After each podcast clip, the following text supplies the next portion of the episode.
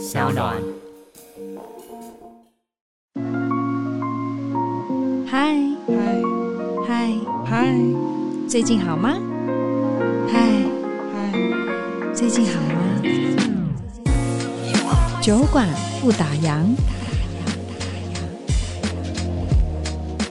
其实那个那个很好玩，那个转折是因为我们解约，我们提前跟唱片公司解约，对，然后就觉得我们的彼此的理念不太一样，嗯哼，那那时候算是我们两个事业上非常低潮的一个时期，啊、然后他就说，那我把剩下的存款花掉，花光，对，巴黎那个月我们就好好的挥霍，然后重新 restart 这样子，哇、哦，对，你们就是流浪去巴黎了。Hello，听众大家好，我是杨千佩，欢迎收听 SoundOn 原创节目《酒馆不打烊》。大家的记性好不好？你都怎么样去回忆你的酸甜苦辣呢？这些过去。我个人呢是用音乐记忆法，因为音乐可以勾起很多的回忆，歌曲呢马上就会让人家联想到当年所经历过的故事，特别是很多的老歌，对于一些六七年级生来说就是经典啊，至今都是记忆深刻、朗朗上口。我记得从我十多岁，也大概就是二十多年前学生时代的时候，就非常喜欢听的一些华语歌曲，然后常常也在收集 CD，看到那个词曲创作者上面就写着“深白色”三个字，我想说，哎，这三个字也……太有魔力了吧？为什么这些畅销金曲都这么好听？到底是何方神圣？脑袋都是怎么创作的呢？今天呢，终于可以好好的被解惑，这也算是我的呃圆梦计划。原来我以前常常哼的什么苏永康《相遇太早》啊，郑秀文的《完整》，拜托，这是我去 KTV 必 K 的金曲，Melody 的挥之不去，全部都他创作。两岸三地的天王天后张惠妹啦、王菲、孙燕姿、陈慧琳、陈晓东、周蕙、梁静茹等等等等，真的是不可考，太多人都合作过。那么今天的小酒馆呢，邀请到了两位。来宾他们是唱作双人组合，一位创作人，一位主唱，并且扮演了非常多很好的角色。他们就是从音乐开始相识，一起填词作曲，然后唱歌表演，同时呢也一起感受生活，用心创作，甚至还一起组成了家庭，一起当爸妈，一起教养小孩。今天好好跟他们来讨教一下，欢迎酒馆大来宾深白色二人组主唱端端以及音乐人深白色两位好。大家好，千霈好，大家好。哎、欸，我没有想到我今天是一种朝拜偶像的这种感觉耶，不是因为我我我刚刚我们私底下在聊，其实之前大概也十多年前的时候，我们有访问过，对不对？嗯、对对对，那时候我记得深白色老师应该没有这么的叭叭叭叭叭叭，就是好像就是会有一种距离感，你知道，一种神秘感，是因为那个年代的关系嘛？哦、就是说，那时候才刚到上升星座的感觉，现在一路走到了星座 盖子刚开一半的时候。对啊，我记得好像两位都印象里都没有这么。这么的健谈，因为是不是因为那个时代的歌手都必须要被包装，就是不像现在这个年代，大家都可以随心所欲的聊天呐、啊，然后想怎样就怎样。我觉得应该是那时候还在摸索，还在摸索，才刚刚出道。然后我觉得前两张专辑歌手的状态都一直在自我调整。对啊。然后唱片公司会给你一些笔记，嗯，就会告诉你说，哎，上节目的时候你什么部分可以多聊一点、啊，对，这样，然后或者什么不能聊，经纪人就旁边一直在刁你。瞪你这样，倒不会。我们两个的状况就是话比较讲话比较谨慎的那种，嗯，所以就会被鼓励一直讲话。但那时候我们就。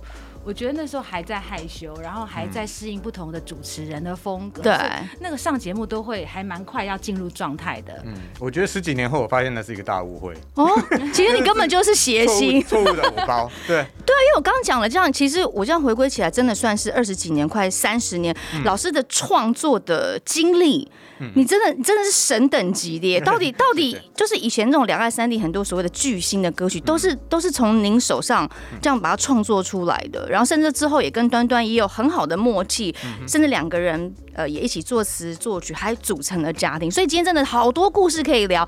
我们先从啊、呃、深白色的成团由来好了，因为我记得深白色跟深白色二人组，它还是有一些微微的不一样，对不对？其实蛮不一样，就除了我本人以外，其他都不一样。就是说你你本尊一个人是一样的。对对对，我们是九九五年的时候有三个朋友嘛，就是我跟另外两位陈华跟陈俊阳。三位我们就认识了，然后那时候只有陈华是唱片公司的制作人，是我跟俊阳都是助理而已。那那时候陈华就觉得说，哎、欸，因为他有找我们做一些简单的音乐，然后觉得哎、欸、还不错。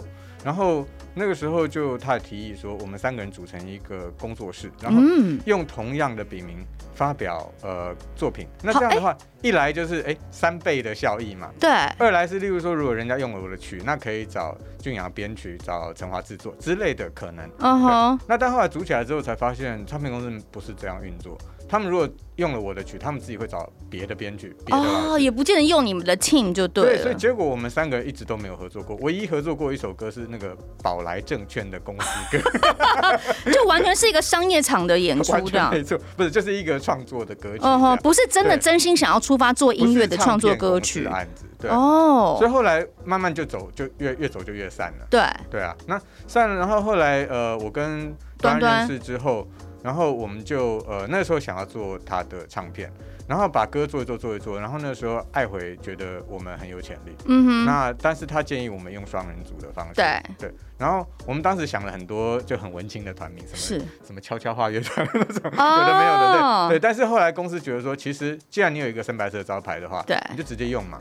这是最最简单，所以老师之前都已经一直都是创作了，然后后来想要组团，这样就干脆直接直接顺势的承接你深白色的招牌，想要做自己的唱片。嗯那时候公司这样提议，我觉得哎也很好，对，就变成呃深白色二人组。是，然后就一直成团到现在。那你们大概是成团多久之后就开始交往啊？我们是先开始交往哦，所以是这样。那当初怎么认识的嘞？参加歌唱比赛，大学的时候穿着拖鞋去参加。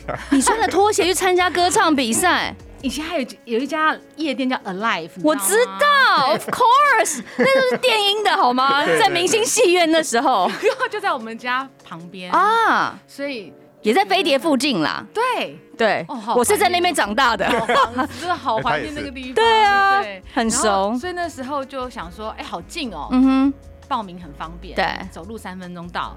好啊，那就去。今天起床好像没什么事，那就去比赛，就去唱唱歌好了，晃一晃。对啊，还穿拖鞋去这样。当时当时有三个评审嘛，然后有两个评审后来有跟我联络。哦。其中一个评审是在电台当 DJ，然后他跟申白是好朋友，哦，就帮我们介绍认识，因为他需要一个女歌手帮他唱 demo。哦，所以那时候你还没有在评审席上面。我有，可是不是那天总共一千六百位呃参赛者。你都还记得一千六百位？我对莫名其妙的数字哦，懂懂懂。我有时候也会，对对，然后我们分成四组评审，就是四个包厢，所以一组要评四百个，从早上九点评到晚上六点，哇塞，就几乎没吃饭，也没有什么出去，在就一直在听歌看人家表演这样，听到后来已经懵掉，就是然后有时候，然后有一位参赛者他要唱那个 Coco 的《往日情》，你知道鲍比达老师前奏弹了一分钟，也太久了，对对，《往日情》的前奏超久的，然后我想又不能又不能直接把你丢掉，因为你看，可是不能直接跳到头发也有 settle。衣服也有 set 哦，那真的不，你那还是把人家听完的。那时候是卡带，那跳歌跳不到。对，就前两句唱出来，果然不行，就掉掉。哦，对，就听了一分钟的钢琴这样。是，那后来嘞，端端的出现刚好在你这一个包厢吗？他不在我这个包厢，他是另外一位评审的包厢。哦，但是因为另外一位评审那个时候，怎么听起来感觉有点黑？在哪一个包厢？一人负责四百个，怪怪的。对，然后另外评审就呃就觉得说，哎。我我评的这一这些选手，有一些我觉得很有潜力。对。那既然你们这几位制作人，就是我跟另外两位制作人有在找呃发想要发掘新人的话，那我们约一天到一个录音室，请他呃每个人都唱唱看，你们自己评估看看，是这样人。就是因为这样开启了两位的不解之缘，对不对？但是我很好奇，说情侣可以一起共事吗？特别是唱歌创作这种事情，大家因为各自都各自很有想法。那在你知道有时候，譬如说，哎，可能老师给一点点指示说啊，这应该怎么样？啊，没有啊，我觉得我这样诠诠释的很好，就是不会很多的这种，不管是创作也或是演唱也好的一些争执嘛。一定有，有。那怎么解决？而且我念的是戏剧系，然后念的又是导演，对。所以我就让时间去解决。哇！就吵完吵完之后冷却一下再说。一开始其实就是很多冲撞。对啊，因为你看端端是好，你说你戏剧系的嘛，那我知道呃老师他是外文系，台大外文系的，对不对？音乐科班。对，所以就等于说，你知道外文系也有外文系的，你知道一些坚持，然后特别戏剧系就特别活跃，因为我自己也是学戏剧，我知道我们就是很多自己的想法，那是我的想法，所以这种的火花会不会反而是呃在你们的词曲创作里面反而变得更有化学作用？哦，词曲创作，我们来讲一下新歌好了。新歌我真的非常喜欢，我们这次写了一首歌叫《选择性遗忘》。对。然后他就说：“那你先交一些词过来，给我一些想法。”嗯然后这首歌写完之后，他就说：“我真的觉得很棒。”那但是我觉得我需要改一下。对。他就很委婉说：“但是我需要改一下。”对。然后给了他两天的时间，然后就中间又抓破头皮呀、啊，然后可以看到很挣扎，不知道怎么样，那边急急急急急急到后来，他说：“我写好了。”然后我看完之后，我说哇，你真的是改的非常用力，只剩下歌名是我的部分，那怎么全部都是他的？哎、欸，这样会很崩溃，对于创作人来说。但是因为他词现真的写的非常好，OK，哦，对，这毋庸置疑了。对，所以我觉得就是这个没有办法以以实力来论，我觉得完全就是心服口服。对，所以可是我看你们成团那像呃零六零七，对不对？嗯、然后然后就是一直到现在，其实你们的整个呃。风格真的是改变很多哎、欸，嗯、这个之后我们也可以慢慢再聊。不过我们想要先知道说，那后来呢，就是。就是一路这样子共事嘛，然后也发片，一起经历很多事情，不管是呃，就换了唱片公司也好。后来有段时间，我记得是到巴黎，一零年是去巴黎住一个月。我比较想要直接跳，对我我比较想要跳到直接是感情的 部分。后来后来是很浪漫的求婚。是啊是啊是啊。其实那个那个很好玩，那个转折是因为我们解约，我们提前跟唱片公司解约，对，然后就觉得我们的。彼此的理念不太一样，嗯哼，那那时候算是我们两个事业上非常低潮的一个时期。然后他就说：“那我把剩下的存款花掉，花光。”对，巴黎那个月我们就好好的挥霍，然后重新 restart 这样子。哇，对，你们就是流浪去巴黎了，对，不是流浪去淡水或巴黎哦，是巴黎，巴黎。对，低潮还这样子要把钱花光，这也是也是蛮。蛮冒险的耶，低潮才会做这种决定，也是就豁出去了就对了。那个时候，哦，那就真的去那边享受二人世界，很好哎。他那时候就是每天都待，还是常常待在民宿创作。他我们还是有新的想法，我们可能接下来不一定要找唱片公司，但那时候就想说，我们先有东西再说。哎，好，其实这样想也蛮浪漫的耶。两位又是音乐人，你可以这么根本在什么圣母院前面就拿个什么什么，就在那边自弹自唱起来啊。刚走在路上，我觉得都很有灵感，因为那个。他们路上的那个氛围很不一样，啊、所以应该是很多养分跟就是很充沛的这种创作能力。每天逛街感觉都很棒。然后有时候早上起来，其实因为我们住一个五楼的小房间，那个一推开就是你知道巴黎不是有一种很。很标准的那个屋顶哦，就那个颜色的屋顶，那个斜坡，然后那个小小的抽风机的那个。天，哎，我们真的认识太晚了，因为我表 我表哥在巴黎开餐厅，他已经在那边有公民了，所以 对啊，所以在那边哦，如果真的认识认识，一定可以集中出更多更多音乐，他也认识很多法国的音乐人，哇，如果可以这样交流，应该很棒。那后来后来呢？后来我们漂流了一个月，一个月之后，其实我不晓得他那时候打算要求婚啊，不知道。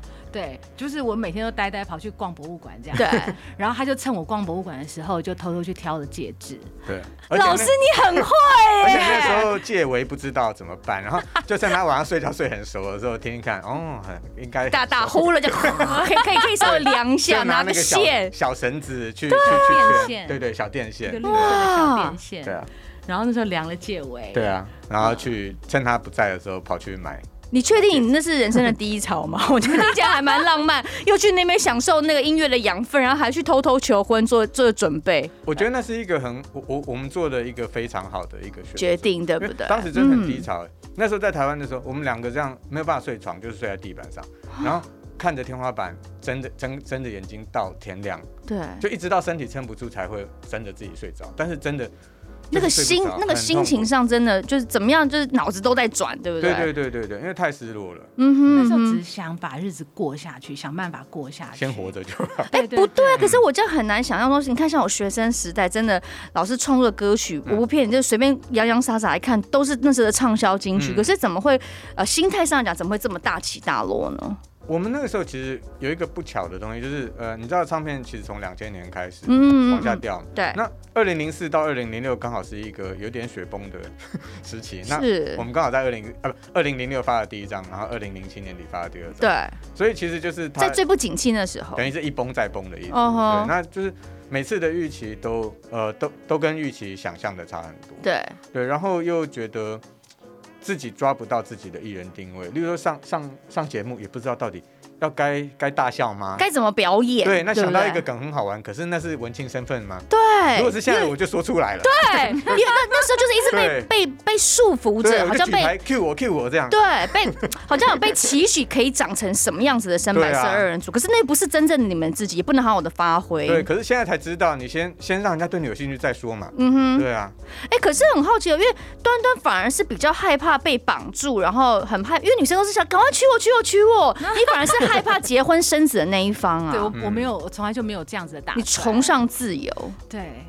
就，所以他那个时候 大家求婚了，那你怎么办？太好笑了。那时候我们走到那个亚历山大三世桥，然后他就突然他说：“你可以过来一下吗？”我看那个眼神，我就觉得完了，天哪，完了。对，因为我没有想到这一趴。然后那时候我在意的是，我们昨天才跟我的法国朋友对聊天，然后你为什么不在那个时候？大家最起码还有一点你知道气氛在。对，现在就一个人孤零零，他可能怕你会 say no 吧？你看他多尴尬啊！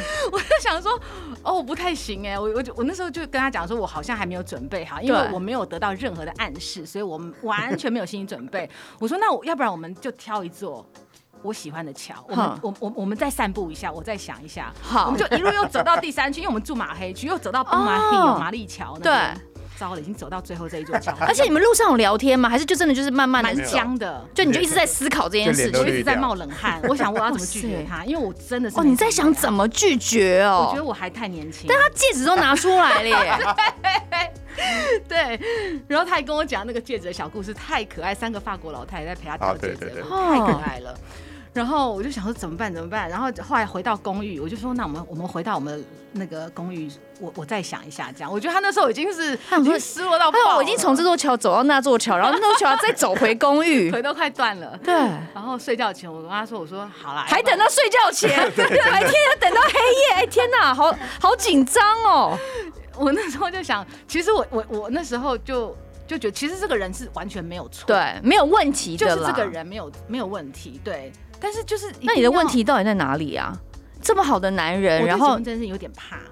哦，反而是怕结婚这个，对，不是人的这个名词，这个这个这个动作，对，我就觉得生活之后形态会很不一样，嗯哼，对，然后我我觉得我就必须去在意他们家人的一些想法嘛，对，这两个家庭是。这件事情就会接踵而至，这样，那我觉得我整个人的状态都不是在那个里，还没 ready 啦，哈，我还在想我们的新的创作，还想做别的事情，我们还在低潮，你现在跟我要求婚 是有事吗？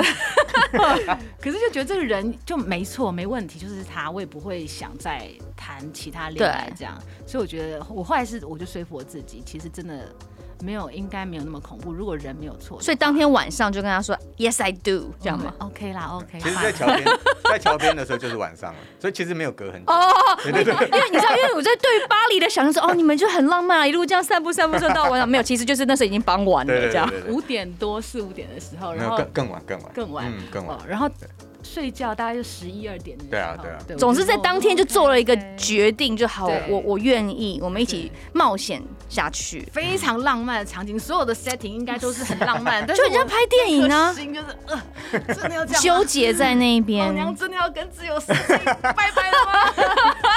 超级忐忑的一个晚上。但后来呢，就是其实进入了婚姻之后，马上又经历了很多的起起伏，譬如说呃怀孕这件事情。当然，我也听到之前的访问讲说，呃，也有呃跟一位宝贝说再见过嘛。那中间的这种心路历程，其实真的是。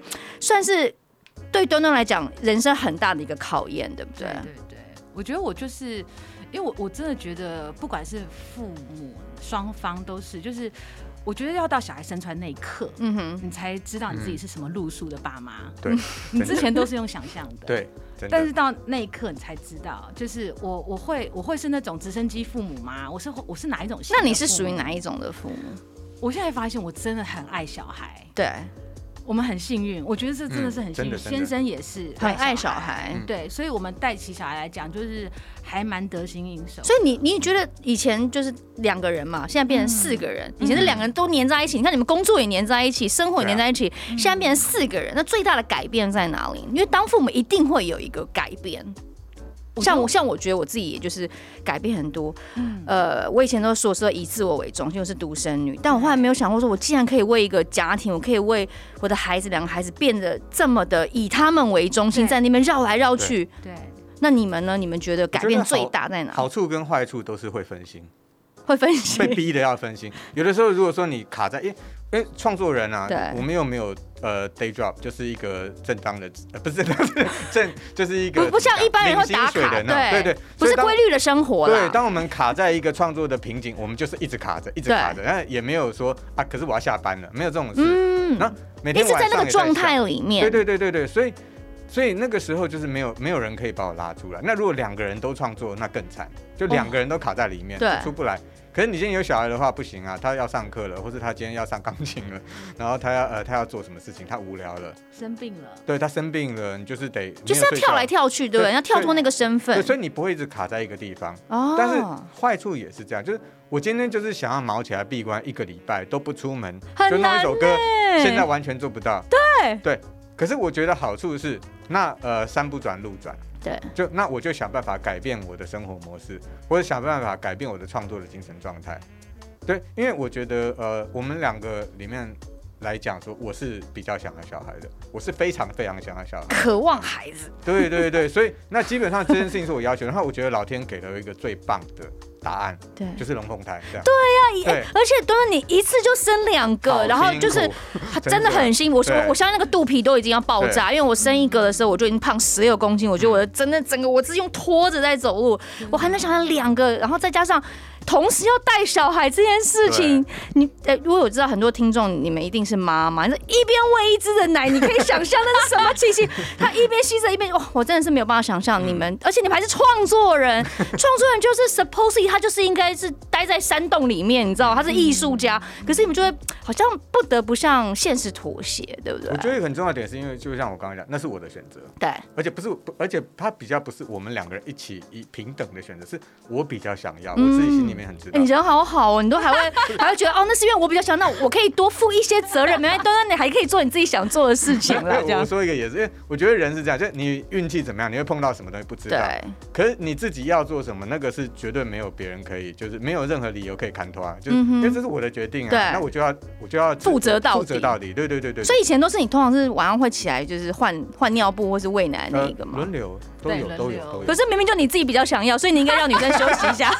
我只想要带到这个点吧。可是他妈妈手超严重哎。啊，对那个。他就是对他现在到到现在手都还是没有办法好好的。已经已经好多了，但我我之前有五十肩呢。我可以我可以完全理解，因为我那时也是妈妈手到我去打类固醇，我一定得，不然我没有办法洗澡，我连扣胸罩我都没办法扣，你知道吗？那真的非常严重，所以其实当父母真的很辛苦哎，怪不得你看你们一七年的时候也有创作相关的这个儿歌专辑嘛。对不对？还有书，你看我看你，其实就是以这个父母的点滴，然后用音乐音乐把它记录下来。嗯、所以你们会觉得孩子对你们来说，这些改变或是对创作来说，是不是带来更多的养分跟刺激呢？会耶，其实而且那张专辑我们做超快的，对，我们那张专辑一个礼拜三天录完，三天录完。对，但是包括写哦，呃，对，三天，呃，因为有几首歌是之前就有完成的，uh huh. 只要重新混音一下就好。那我们三天之内大概把词曲跟录音跟编曲弄了六首歌吧。哇，好快哦！到现在我还是非常非常喜欢那张专辑。嗯、那之后还会想要再往这种儿歌系列，或是跟孩子有关的这种音乐专辑再出发吗？因为你们真的是蛮跳来跳去，很跳跃。因为我们对孩子，啊、我觉得那个是呃，他做。广告配乐这几年给他很重要的一个磨练，对对。对，然后再加上因为我自己在电台现在也当 DJ，嗯哼，所以我觉得听的东西，我们两个人的耳朵一直在更新，都打开了。因为之前可能就像我讲那个年代，可能会有一些期许或是包装，你们就会被限定在一个框架里面。但是现在时代也不一样，然后你们当然也为人父母，很多的经验值都跟以前不太一样。对对，所以我们也一直希望说，我们的呃歌不是只有一个路数，对。就是很现实的反映我们现在多变，现在情况长什么样子，就变成怎么样子。哎，那我好奇，像之前呃，老师之前是非常非常有名的制作人嘛，对不对？那你以前很在乎名利，对吧？然后到底歌曲红不红，是不是 hit，有没有赚钱，会会有没有被人家记忆？我相信这对自己的自我期许一定也是非常的高。但是有了孩子之后，你真的就只希望家人健康，然后开心就是最大的满足吗？我觉得我在发那一篇文的时候，对，那个时候我就是看到那篇文，对，嗯。那到后来，当然，我觉得看的人，我觉得人就是你看着，哎，小孩子好像随便随便唱也好好的，你就觉得呃，我还是可以做一些有名有利的事情。对，我我我自首，真的，太好笑了，就是还是那个名利心有点跑回来。我也常常会想到这件事。我理解，先被你问出来。不是我，我跟你讲，这真的是相辅相成，因为我也经历过这个阶段，想说 没有孩子，孩子要好好把他养护很重要，好担心。可是后来当孩子真的好像，哎，他们也长大可以沟通，你就觉得嗯，我要在我自己的职场上，我要找到成就感，我要。就是他们会喜欢看到爸爸妈妈在电视上或他们的东西，对不对？他的工作，他们很兴奋。对，我我有一件事印象真的很深刻，就是我们前两年在那个北投的台北呃什么温泉季还是旅游住宿，对，就是我们在那边呃在演唱，然后那时候我岳父岳母就把小孩带来看我们演唱。然后那时候小孩看着我们那个眼神，我们到后台的时候，对，小孩看着我们那个眼神，那个发光的感觉，崇拜感是吧？人生难忘，真的。我我完全记得，因为我我也曾经有过这个经验，就是反正我就去去那种河河滨公园有办那种活动啊，什么野餐日之类，我就被请上台要分享一下今天的穿搭什么。哇塞，我女儿平常看我就像那种 糟糠妻，你知道，就根本就看都不屑，可是她觉得妈妈就是你知道，呃这样。但她一看到我这样，哇，妈妈你好漂亮哦，而且那时候她才两岁。硬要跟我上舞台，你知道吗？就一直这样抓着你的裙摆，不肯上去。所以孩子就是有种天生，他们可以理解父母在做什么事情，他们觉得父母就是他们的宇宙中心，那种感觉被需要的感觉很幸福。对，而且我觉得对小孩子来讲，最好的身教就是妈妈很。活在工作之中，对，很享受他的生活，不管是工作或者是在家里跟他们的相处，是，我觉得那个是最好的教育。哎，那你们两个谁是扮白脸，谁是扮黑脸？我是黑脸，因为我比较常带他们啊。继续讲，就是他常常会在工作室，就就老师就常常会破坏规矩的那个人吗？哎，我我也很努力，不要。对，哦，那你这样说还蛮自制的。很多的白脸就是不断的，我们说不行，他们就硬要突破我们的框架。他算是神队友型。哦，那太好了。对对，你那时还犹豫什么啊？直接在亚历山大那个什么大桥就直接就 say yes 了。超级早知道。对啊，超级神队友哎。挑一点俗气，晶晶亮亮，我觉得我们还是适合青春包马屁好了。偶包。哇，所以等于其实一路这样走过来，除了那一段我们讲到零八年在呃巴黎的低潮那那段期间，就离开唱片公司之外，好像都目前都好像还蛮蛮开心的，对不对？蛮满足现况的。现在我觉得真的就是苦涩参半哎，因为我们还是有我们自己呃苦甜参半，抱歉抱歉，就是我们还是会自己有自己的一些理想的状态要追求这样。那现在还想追求什么呢？就是不管在职场上、音乐领域上，或是在孩子的这个教养部分。嗯，其实还是这样的部分，我觉得我问心无愧。我真的现在真的是真的百分之一百二十都投入在他们身上。哇！我希望可以再多找回来我的工作这一块。嗯，对，等到他们可能上小学或再稳定到一个阶段的时候。对，哎、欸，其实我很好奇，就是说，因为两位都是音乐人嘛，就是就当然说你们对于音乐是很拿手的。那你们对于孩子的栽培，你们会不会希望说，哎、欸，他们其实可以往音乐这方向多多接触，然后用你们呃你们自己的专精、你们的所学去让他充实这个领域呢？不会耶，嗯，我完全真的哦。对，因为我们两个会走到这个，完全是意外。哦，对啊，对啊，老师之前也是外文的嘛，对，对不对？但因为我在建中，我创立热门音乐社。啊！我是创社人，真的假的？之一之一。天哪，祖师爷您好！你已经不只是老师，你是祖师爷。我们那一年没有那个热门音乐社，就是大家都挂在民谣教室下面这样。对。那你现在，你你现在还会就是热爱啊？对，你还会回忆说那个时候的这种年少轻狂这种感觉？会也会也会。虽然现在跟当时想象完全不一样，可是现在是另外一种光景，就是是另外一种的理想在慢慢实现中。我觉得是一个很幸，我是一个很幸运的人，就是说。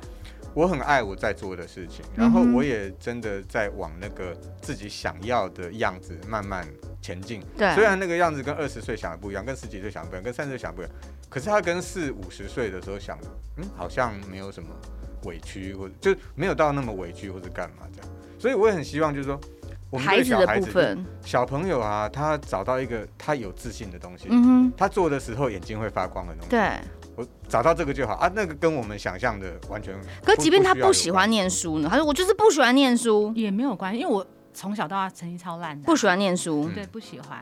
所以，所以你们会觉得孩子还是要以他自己喜欢的东西，然后开心为出发点，对啊，这才走得久远，才走的久远。嗯哼，那我们现在两个对于什么？因为呃是龙凤胎嘛，对不对？一男一女，他们对于什么是很有兴趣的？像女儿，她就是完全自动自发学习型的，然后是好胜心驱使她学习，她有很大的动力在。小川跟小石嘛，小石对，妹妹就是从以前到现在都是她在，你看她现在还没有上国小，就是她自的。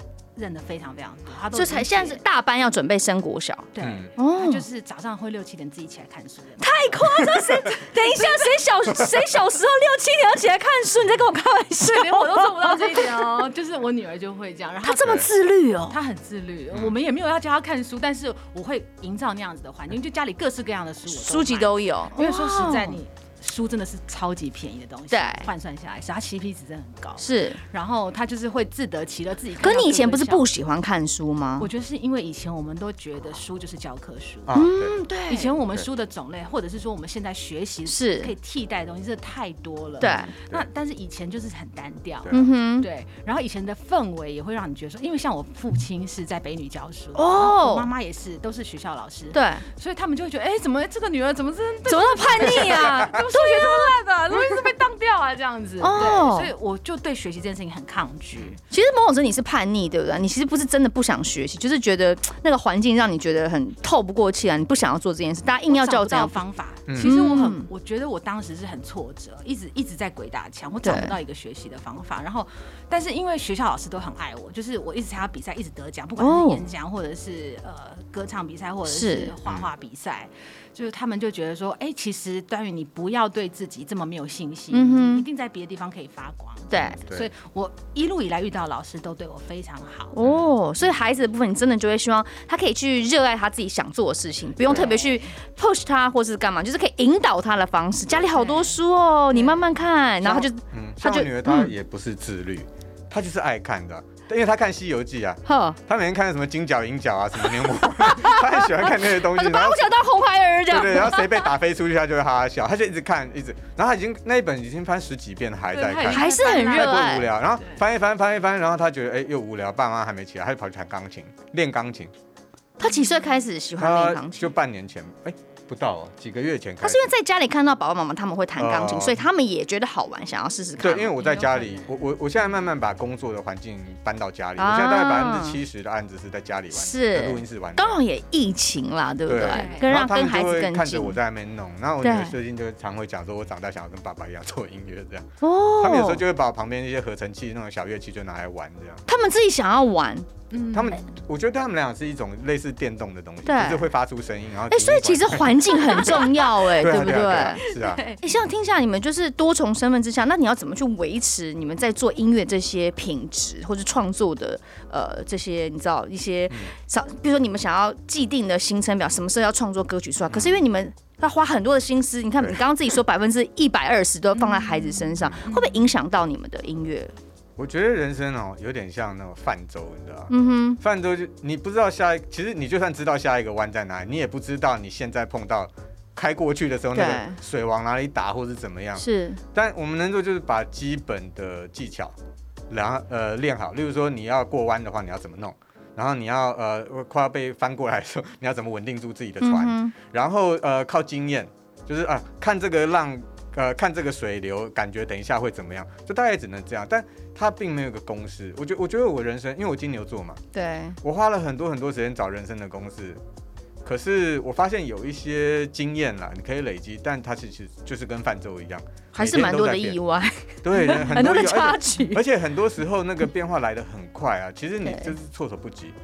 那只能在平常，就是说把基本功练好，然后、嗯、呃把自己心态调整好，这样子，然后设法去过。呃，真的其实是蛮蛮辛苦，我觉得真的是蛮辛苦。就不用特别去 plan 什么事情，反正就是船到桥头自然直，就会。走出一道计划还是要做计划，但是现在比较会就是说做了计划之后留给自己一个犯错的空间。嗯哼，对，因为意外会发生的时候，你赶不上就是赶不上。对，不用把自己逼得那么死，对不对？是啊。是啊，像这两年都陆续推出了很多的单曲，那不管在曲风或者视觉上都做出了不同的新的突破。为为什么会有这样子的想法？是因为真的是因为跟近近几年来的家庭生活有关吗？家庭生活有关，所以我们工作模式也必须改变。对，然后现实点的考量就是因为我们。嗯，我们想要把我们刚刚有讲，我们想要把我们经历的这些工作上面的磨练带到我们的新的作品当中。对。啊，因为整个感觉音乐是脱胎换骨哎，我记得像你看我们学生时代听到那个人呐，你说跟现在就整整个是完全是很跳痛的，不一样，脱胎换骨的感觉。以前以前会比较想说哦，什么东西会重，嗯哼，但是现在我会告诉他。唱了这个，我死而无憾。我们两个以前是不是变得比较呃比较商业导向哦？比较希望可以讨好观众，对不对？像我们就唱片公司也有这样的曲，对，就觉得哦，是你们以前曲风是很温暖、很抒情、很文青挂，但现在就是随心所欲，想要做自己自由的创作。嗯，因为我我这十年来就是广告配乐开始就也做了一呃做了蛮多，对，做蛮。然后像呃前年我做那个可不可以？你也刚好喜欢我的电影，嗯对，那那一部片我觉得做的很开心，因为它里面角色超多，然后支线也很多，主线支线交错这样，所以很多主题啊可以设计，然后再加上之前在做广告配乐的时候，里面有一些声音设计的东西可以放进来玩。那那时候，哎，端他有他常会听我说，我现在又做了什么，做了什么，然后被客户打枪干嘛？之类，对，他说，可是这个很好啊。然后后来他就觉得说，为什么不把这个东西放到唱片里面，放到自己的专辑？对，哦，也对啊。呃，二二零二零年年底，Cold Fire，然后到去年呃发又发另外三首做白宫的人，对对，其实他有点都是在玩。对啊，我就觉得完全听不出来是我们想象中的深白色二人组的歌曲，就很跳脱啊，无法掌握，无法定义了。对啊，哎，其实有时候这样也不错，对不对？因为很多人都说你应该，比如说你听到什么歌，说哦这是周杰伦的歌，你听到什么哦哦哦这是蔡依林的歌，这是阿妹歌，就是他的辨识度很高，他的曲曲风好像也蛮类似，这是他的个人风格。可是有时候个人风格久了，就会觉得哎好像还是有点腻，那是不是要做一些新的东西出来？嗯，哦，所以这些新的尝试你们自己是很喜欢。你你用“死而无憾”这四个字，真的很强烈。《Cold Fire》那首歌我太爱了，为什么会这么强烈啊？即使到。我到现在，我们我们因为看得到一些数据嘛，对，其实他表现并不是很好，但是就是很爱，因为我觉得他就是一种绝美，然后自溺到爆炸的一种作品。然后我以前没有尝试过这种曲风，我都觉得这种东西是不是要留给那种很大，就像林忆莲那样的歌手可以唱？对。但是如果先生写得出来的话，我干嘛不自己唱？对，我觉得现在都是在做兴趣了，我开心为什么不可以？以前都好像一定要为了一些数字，为了一些成绩而做，但是其实现在有的孩子，我觉得反而。更特别是妈妈，一定会更想要做自己想做的事情哦。反正我爽就好了，对不对？而且我们还自己跑去拍 MV，我们必须留有一块的韧性给自己。对，为了这一次 MV，那时候我还找了就是呃云门云门的舞者哇。然后那时候我们就是每天到。那个地下室就是那个捷运，地下街，对，地下街去练，就是他们那边有大镜子，然后练到全身都是汗。我我觉得我那个学校老师都以为我应该是从八仙水上乐园刚上来，这么湿哦，真的很湿。然后 然后回到家煮饭，煮完饭给他们吃，吃到一半我会睡着。这么夸张？对，因为真的很累，因为对我们平常没有在运动的人来说，你跳两三个小时真是不得了。对，然后那个 MV 拍出来，我自己觉得，哦，以以我们现在有的条件，我们可以拍出这样的作品，其实已经很不错。我觉得就这样就好了。嗯哼，我我对我们现在的要求就是这样子而已，开心、满意。对，而且我觉得有了孩子之后，我们意识到有限，时间有限，资源有限。精力有限这件事，所以要发挥到极致。对对对。那像这一次呢，四月份发行的新单曲，它是全新抒情单曲。那这一次的内容跟曲风又跟以往有什么不一样？我自己觉得是这样，就是呃，我们去年做的这四首歌，我觉得有点像是青春期，就一个成长期的一个。那青春期有时候就是怎么样，有点尴尬。对。但是它是很真实的自己。对。它也是很特别的一段故事跟记忆。有点像是我们从早先发片，然后到。后来想要再进化的时候，过程有一个青春期，就登滚登短郎，对 那个样子，所以特别呃特别想要把它呃 focus 在青春期的这种感觉，嗯，就自他自然就有一点那种感觉，就成长的时候一种很奔放、很叛逆，然后很不像小时候的自己，但是到过了青春期，然后回头再看，可能又会更了解说啊，其实我本人是怎么样。我觉得我们现在这首新歌《选择性遗忘》。有一点就是开始脱离青春期，进到下一个阶段了。对，就是你去仔细去看他的词曲，甚至我们拍的 MV、嗯、都非常非常深白色二人组。可是他是二零二二年的深白色二人组，进化版。对，他不是二零零六、二零零八那个旧的深白色二人组。对，因为歌的时空，像例如说《香草天空》啊，大家都好好好好听好听，可是你把它拿来二零二二年发，就会觉得嗯，这好像不是这个时代的歌，嗯、有点像时尚说啊过季的感觉。哦、对对对。对，因为他在那个时候，你知道他是那个时候发的歌，你觉得哦，那个那很好听，那中了。对，可是二零二二年的话，它必须是另外一种感觉，另外一种风貌呈现在大家面前。那我我觉得是一个编曲，对对对对，一个小零件，乐器选择，嗯哼，一点音色的改变，对对，就气质就不太一样，或者是用时尚度就不太一样。嗯，那可以现场帮我们演唱一段吗？哎，歌词是什么？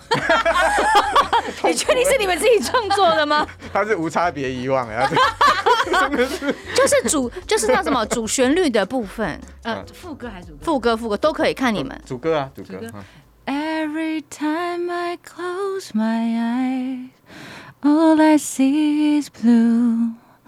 海水沉静的眼泪，无力的陷入。